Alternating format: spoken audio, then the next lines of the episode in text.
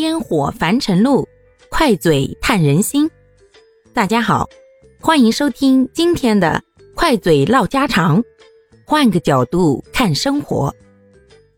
今儿啊，要给大家讲一个负荆请罪将相和的故事。不知道大家小时候有没有学过《将相和》这篇课文呀？反正啊，我对这篇课文那可是印象老深了。为啥呀？就因为这俩主人公名字让我生气。你说中国百家姓那么多，他俩姓啥不好？非得姓宁和连，这俩字儿又难写又难认。我到现在除了他俩，我也没认识过别人姓这俩姓的。哎哎哎，不要笑话我啊！有本事你们现在不要用手机打字，立马的拿张纸，拿个笔。把廉颇和蔺相如这几个字啊，给我写出来，我倒要看看有几个人能够准确无误的写出来。当年我们学生字的时候，可恨死这俩家伙了。可没办法呀，谁让人家是历史名人呢？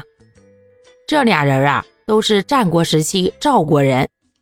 这蔺相如呢，属于文臣，后来啊，出使秦国的时候，靠嘴皮子让秦王对赵国是刮目相看。哎，回来呀！赵王一看，嗯，给我们国家争面了，马上封他为上卿，也就是后来我们所说的宰相。可这自古啊，文武不和，这文臣得到了重用，不明摆着说武将不如文臣吗？这可把赵国的大将军廉颇给气坏了。他心想：老夫为赵国拼命打仗。这功劳难道还不如蔺相如个耍嘴皮子的吗？他有什么了不起的？地位到现在比我还高。于是啊，越想越不服气，就对手下人说呀：“我要是碰着蔺相如，我非得把他好好的羞辱一番。”可是蔺相如不接招啊，反而约束手下的人，让他们遇见廉颇啊都绕道走。大家都很不服气呀。就问相爷：“这是为啥呀？”蔺相如很平静地说：“呀，为了我们赵国呀。秦国现在不敢来打我们，就是因为我们国内文官武将一条心。我要是跟连将军闹了矛盾，两个人掐起架来了，那不给了秦国可乘之机吗？你们想，是国家的事儿要紧，还是我私人的面子要紧呀？”后来呢，这番话就传到了廉颇的耳朵里，让廉颇惭愧极了。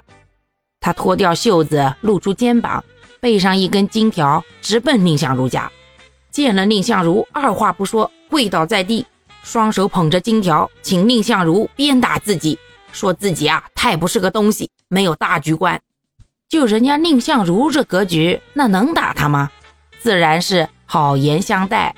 最后啊。两个人还成为了很好的朋友，这一文一武，同心协力为国家办事儿，秦国呀也因此更不敢欺负赵国了，而负荆请罪的故事也就流传到了现在，成了一句成语。好啦，感谢各位的收听，我们今天就分享到这里啦。各位有什么想说的话，或者生活中的困惑，欢迎在评论区与我互动留言。